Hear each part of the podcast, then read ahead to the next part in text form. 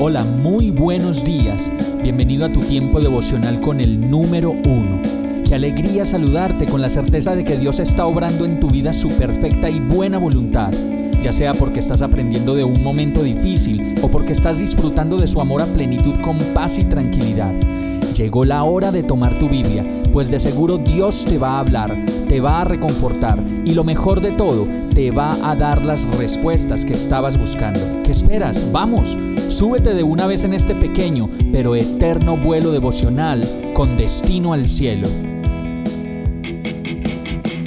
Y el mensaje de hoy se llama Exigencias y demandas. Éxodo 5:13 dice, Mientras tanto, los capataces egipcios no dejaban de apremiarlos Cumplan con la cuota diaria de producción, les exigían, tal como cuando se les proporcionaba la paja.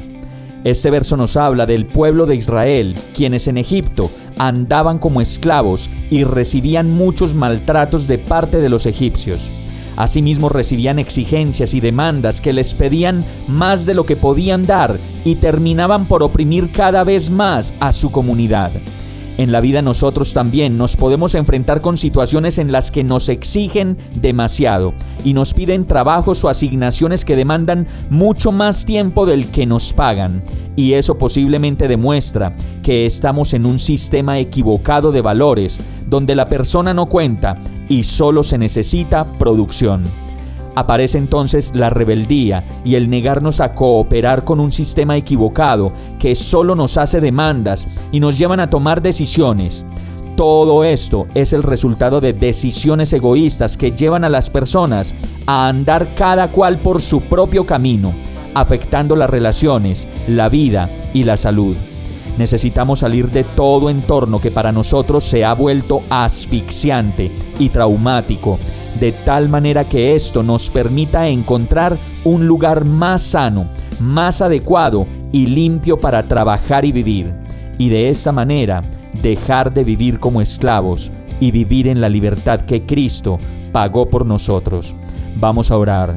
Perdóname Señor por mi rebeldía, por mis maneras de exigir de pronto de los demás algo que sobrepasa sus capacidades y fuerzas.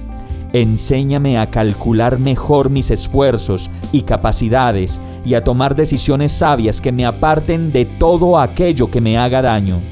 Quiero vivir para ti y liberarme de toda esclavitud que me haya impuesto o que me hayan impuesto, y decido buscar hacer nada más que tu voluntad.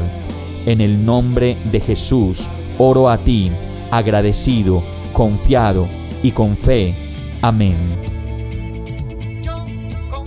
Hemos llegado al final de este tiempo con el número uno. No te detengas, sigue meditando durante todo tu día en Dios, descansa en Él, suelta los remos y déjate llevar por el viento suave y apacible de su Santo Espíritu. Solo compártelo con quien lo necesite y ames. Hoy, de la mano de Dios, todo será un gran día. Para más información visita nuestra página www.iglesiabierta.com o llámanos al 313-334-0116. Oramos y rogamos para que cada día te enamores más de Dios y para que no pares de pasar todo tu tiempo con el número uno